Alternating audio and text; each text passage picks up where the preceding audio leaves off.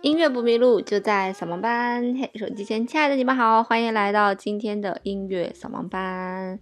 除了有音频版的音乐扫盲班呢，我们还有视频版的音乐扫盲班。在微信公众平台搜索“音乐扫盲班”，然后订阅它，就可以收到推送啦。呃，在做节目的时候，一直都有人问我说：“兔小芳，你看什么音乐类的书啊？能不能给我们推荐推荐呀？”嗯，其实呢，我这个人可能比较懒吧，所以就是 看书呢，就是找自己感兴趣的看，然后往往也是，呃，想看的书有很多，看完的书却很少。那不过既然大家问了呢，我就跟大家来介绍几本跟音乐有关系的书吧。那根据大家的这个兴趣，可以择自己喜欢的来看。那第一本书呢，我们上次其实也跟大家说过哈，叫做《谁杀了古典音乐》。那这本书呢，其实是讲了这个古典音乐被商业化之后呢一些乱七八糟的事情哈，啊，有这个经纪人呐、发行公司啊、艺术家呀之间的一些勾当啊，乱七八糟的事情哈。反正呢，很多都是一些呃有实锤的八卦，所以呢，如果你对八卦非常感兴趣呢，不妨去读一读这本书。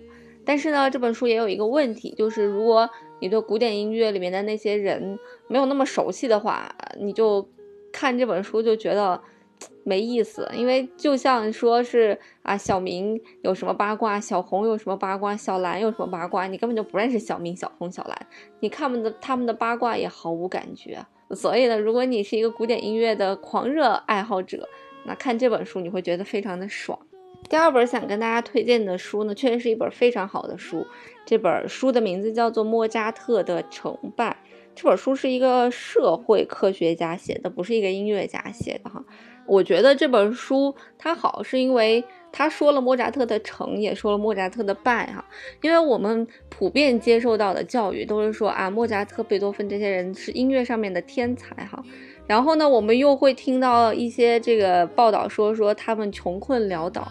啊，有些人都是穷死的啊，有些人债台高筑，你不觉得很奇怪吗？这些人，他们能靠音乐那么火哈？那莫扎特和贝多芬不是死后才火的，人家是在自己的有生之年就已经得到了大多数人的认可，他们为什么还这么穷？为什么还债台高筑呢？那还有一点呢，就是莫扎特其实嘴里面是一个特别喜欢说屎这个字眼的一个人，屎屎尿尿屁屁，就是这些是他特别喜欢的哈。呃，有人说你去这个搜索一下莫扎特和屎，你就会发现新的天地。那莫扎特呢，曾经还写过一首歌曲，就叫做《舔舔我的屁股》。有人讲啊，说，哎呀，这个艺术家们都有一些奇怪的癖好，但是你不好奇说，为什么这些人会有一些这样奇怪的嗜好吗？也许并不是一种嗜好。可能呢是他在表达内心的一些不满哈。那这本书里面呢，其实就讲到了一些说莫扎特为什么喜欢说屎屎尿尿屁屁的哈。就其实因为在某种程度上来讲，是因为他对当时的贵族不满。那在贵族的用语里面是绝对不可能出现这种屎屎尿尿的这种字眼的。那莫扎特为了表示自己强烈的不满呢，所以在言语当中会出现这些字眼啊，这是其中一个原因。那还有没有其他的原因呢？大家可以看看这一本书。很多时候看到很多媒体的宣传，包括我们从小接受的教育，都是宣传了天才最天才的那一面，嗯，最不太像正常人的那一面。我觉得这种教育可能是不全面的哈。其实天才呢，他也是普通人。所以从这本书里面呢，你能看到天才最普通的那一面，以及普通到不能再普通的那一面啊，从而可能更完整的去了解一个天才的一生吧。接下来呢，跟大家介绍这本书叫做《音乐神童加工厂》。如果家里面有孩子，并且想让他走音乐道路的家长们，可以来。看一看这本书哈，那如果你家里面有孩子，不想让他走音乐道路，你也可以看看这本书，来看一看培养出来一个顶级的音乐家是多么的难。啊，有很多这个天时地利的这些因素。当然啦，什么行业只要是顶尖的，当然都有天时地利人和的因素。那包括周杰伦也是一样，这么多写歌的，包括我身边我认识的有那么多写歌的，有几个红了呢？别说有几个变成周杰伦了，有几个变成二三线的明星了呢，都屈指可数。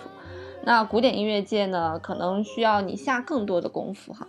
那这本书呢，是以一个孩子学小提琴作为模板的啊。其实学习小提琴，我个人觉得可能比学习钢琴还要难哈，因为学习小提琴的孩子，如果最初他对那个音啊音高没有认知的话，他拉起琴来会非常的痛苦。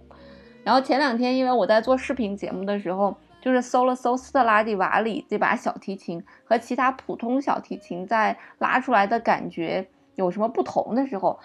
这真的是一听就能感觉那个上千万的提琴的声音哈，和那个几十万的那种琴的声音拉出来感觉都不一样。你更不用说这几千块钱、几万块钱的琴了。哪怕是同一个人，他这个人拉的不怎么样，他拿起那把琴啊，贵的那把琴，他的那个声音的质感都不太一样哈。那这本《音乐神童加工厂》就是给我们讲了说，培养一名琴童是多么的不容易啊。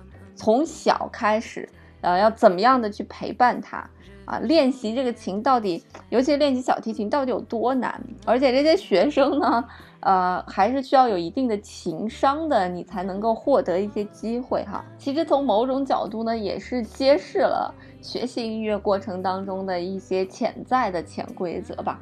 如果你对这方面感兴趣呢，不妨也来看一看这本书。那接下来呢，跟大家推荐的一本书呢，可能有些朋友已经非常熟悉了啊，它是田一苗老师写的，叫做《古典音乐的时代巨匠》。那里面呢是按照这个音乐家啊写了一些音乐家的生平以及他个人的一些感触吧。因为田一苗应该是上海音乐学院的作曲系的一名教授。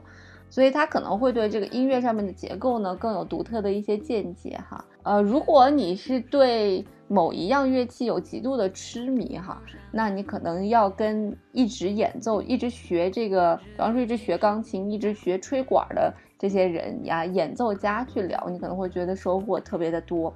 那如果你想要对呃整个的音乐这个东西有一个总览、有一个概览、有一个更全面的。这个认知的话，你可能要跟学作曲的人或者学指挥的人去聊啊，你可能能获得更全面、更概括性的呃一些知识。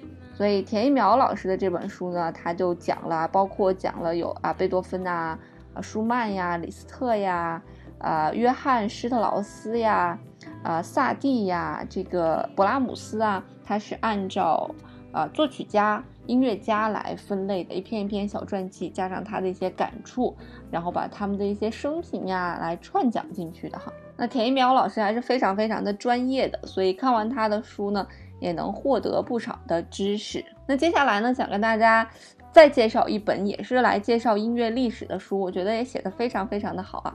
它的名字呢就叫做《音乐的历史》啊。那写这本书的人呢，叫做房龙，是一个美国好像非常有名的一个学者哈。那他也写了人类的故事，就是他写过很多什么的故事，什么的故事。我觉得整个的音乐的故事这本书写的还是蛮好的。那也是根据这个音乐家啊，嗯，根据他们出生的这个顺序，然后按照巴洛克时期啊，然后到浪漫主义时期啊，这个顺序来去写。音乐家的一些生平，如果大家感兴趣的话，也可以看一看。再接下来呢，我想斗胆给大家推荐几个美术类的一些书籍吧。因为其实我发现很多美术类的书籍写的要比音乐类的书籍有趣很多哈。可能是因为美术的书籍本身就带图，而音乐是需要聆听的，所以美术的书看起来就让人觉得特别的舒服。那我首先是要推荐的第一套书，其实，呃，在知乎上面的评价 并不是很好。这套书就是小顾聊绘画啊，呃，小顾是在微博上面特别红的一个美术博主了，艺术博主。我觉得他整个写的那个书脑洞特别大，然后特别的有趣，特别的搞笑，所以你看的时候不会觉得无趣。啊，那我是从小学音乐的啊，我学画画其实也学过，但因为画太差 被老师辞退了之后呢，我就一直对画画这件事情心存芥蒂。但是长大了以后，慢慢的来接触到这些艺术的形式，看过那些画的时候，就想再深入的了解一下这些画到底是什么，到底为什么啊？尤其是看过一些现代的作品之后，就是画的你根本没办法理解啊，近现代的艺术你没办法理解，所以就想要试图就想探究一下到底为什么，所以就找了这些书来看。那起初呢，很多书因为太冗长，真的看不下去。所以就找到了这本比较有趣的科普书。它好像已经出了很多本了，小姑聊绘画一，啊，聊绘画二，然后还有聊印象派，包括还有聊那个希腊的，就古希腊、罗马那些故事的都有。所以呢，大家可以去啊看一看他写的书。那除了这本之外呢，还想给大家推荐一本书啊，这本书叫做《美术管理聊怪咖》。这本书呢是一个日本人写的，一个一问一答的形式去写的，呃，也是比较简单，因为一问一答，整个句子就被缩短了嘛，看起来不会是长篇长篇的，呃，所以看起来就没有压力那么大。那他讲了文艺复兴呀，讲了巴洛克呀，然后也讲了印象派哈。那他在讲这个巴洛克和在讲印象派中间呢，他夹杂了几个我们不太熟，反正我是不太熟悉的这样几个人呢，一个叫做安格尔。嗯，一个叫做库尔贝，一个叫做德拉克洛瓦，反正就是这几个人，我是不太熟悉这几个名字哈。那他把这几个人的名字衔接在了巴洛克和这个呃印象派之间，有一个衔接啊，让你更能够理解这个印象派的诞生。那我还想给大家推荐一本书哈，啊，也是跟美术有关的。这本书呢叫做《隐秘的知识》，它其实就是讲了在绘画的过程当中。啊，一些我们就我们普通人如果不去画画的话，我们可能没有办法知道的一些知识啊。就像如果你不去弹琴，你可能没有办法理解这个手指对触键它是有多么的重要啊啊。所以隐秘的知识里面就跟我们讲了一些在画画当中的一些知识，我觉得非常非常有趣儿。因为看了这些知识之后，我大概能够理解了一点点，就是这个艺术的这个进程是什么样子啊。那可能。在某一天我开了光之后呢，就会 理解近现代艺术，嗯，它为什么呈现这样一种形式和形态吧。那这就是我给大家推荐的几本书。那有一些是有电子版的哈，在呃什么读书什么读书里面都能搜到的，大家可以去看。那有一些呢可能是没有，没有你可以去这个百度上面去搜啊。一般搜书的时候，你就打完那个书名，然后打 PDF，你就会看到有没有它的下载的版本了。好啦，那今天的节目就到这里吧。音乐不迷路就在扫盲班，我们下次再见喽。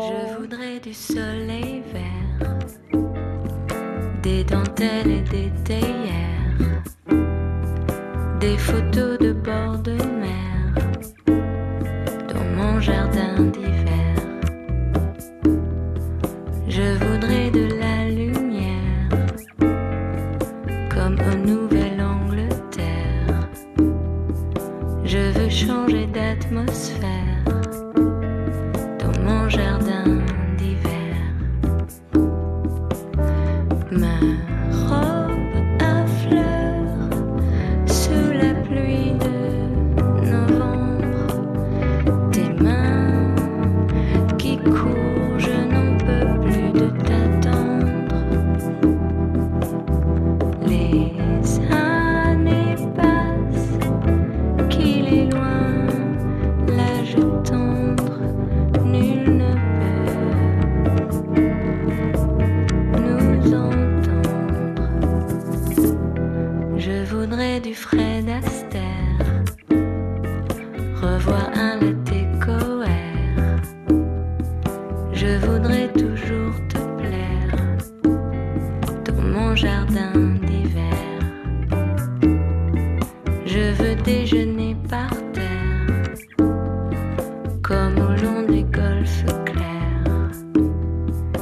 tombe à ses yeux.